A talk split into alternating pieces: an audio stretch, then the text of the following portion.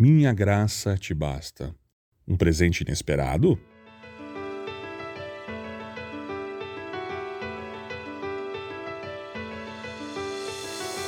Jesus disse a Paulo: Minha graça te basta.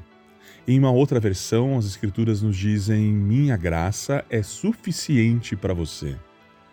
Agora você conhece a história por trás dessa promessa?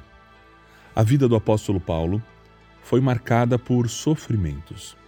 E nesta série, inspirada no livro Palavras Duradouras do pastor David Guzik, baseada no segundo livro aos Coríntios, capítulo 12, do verso 7 ao verso 10, que diz: Para impedir que eu me exaltasse por causa da grandeza dessas revelações, foi-me dado um espinho na carne, um mensageiro de Satanás para me atormentar. Três vezes roguei ao Senhor que o tirasse de mim. Mas ele me disse: Minha graça é suficiente para você, pois o meu poder se aperfeiçoa na fraqueza. Portanto, eu me gloriarei ainda mais alegremente em minhas fraquezas, para que o poder de Cristo repouse em mim. Por isso, por amor de Cristo, regozijo-me nas fraquezas, nos insultos, nas necessidades, nas perseguições, nas angústias. Pois, quando sou fraco, é que sou forte. Nos versos anteriores, Paulo descreve sua gloriosa visão e revelação do Senhor. Até que no verso 7 ele diz: Para impedir que eu me exaltasse por causa da grandeza dessas revelações.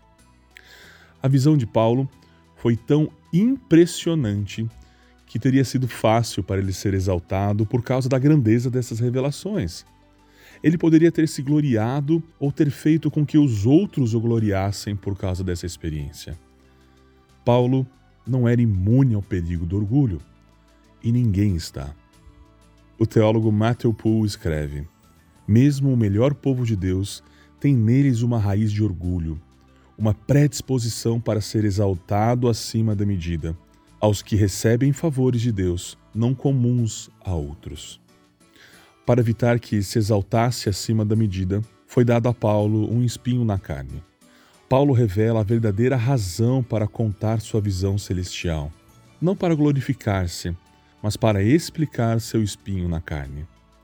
Aparentemente, todos podiam ver o espinho na carne que Paulo sofria. Não era um segredo. Sua visão celestial era um segredo até então mas todos viram o espinho. Alguns entre os cristãos coríntios provavelmente menosprezavam Paulo por causa do seu espinho na carne, mas não sabiam nada sobre a incrível experiência espiritual que estava por trás dele. Charles Spurgeon escreveu sobre o espinho na carne de Paulo. Ele diz: Foi-me dado. Ele considerou sua grande provação como um presente. Foi bem colocada. Ele não diz foi-me infligido um espinho na carne, mas foi-me dado. Nos próximos episódios, nós vamos falar um pouco mais sobre a graça, essa graça que é suficiente para nós.